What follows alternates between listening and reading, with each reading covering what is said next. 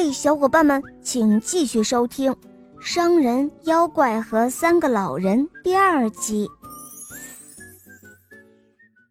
老人继续对妖怪说道：“第二天，这个牧人登门拜访，说他的女儿会魔法，能够帮助我。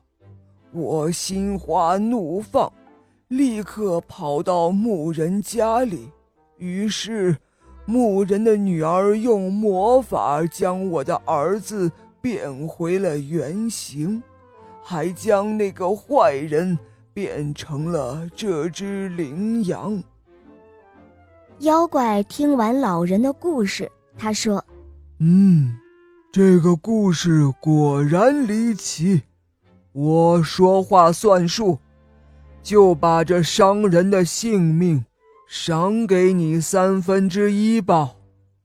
这时候，第二个老人也讲起了自己的故事。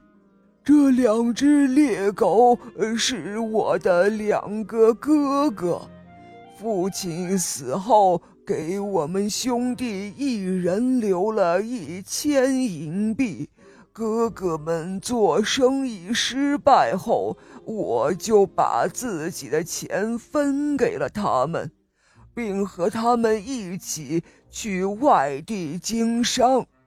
我们赚了很多很多钱，途中我还救下了一个流浪的姑娘，并娶了她。但在回家的途中，两个哥哥为了占有我的钱财，就在一个深夜里狠心的将我抛进了波涛汹涌的大海。我的妻子猛然惊醒，变成了一个仙女，飞身跳入海中，将我救到了一个岛上。我对我的妻子讲了我们兄弟三人的故事，她听了之后怒气冲冲地说：“哼，今夜我要让他们的船沉入海底，让他们两个葬身鱼腹。”可我连忙阻止说：“哦，你就饶过他们这一回吧，不管怎么说。”他们也是我的兄弟呀，于是他把我的两个哥哥变成了两只猎狗。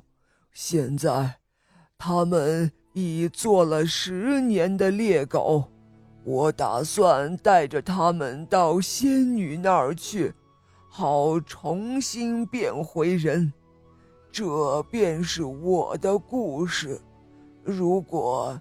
您认为他还算离奇，就请把这商人的性命赏我三分之一吧。妖怪听了之后，他开口说：“嗯，这故事果然不错，就照你说的吧，我把他的性命赏给你三分之一好了。”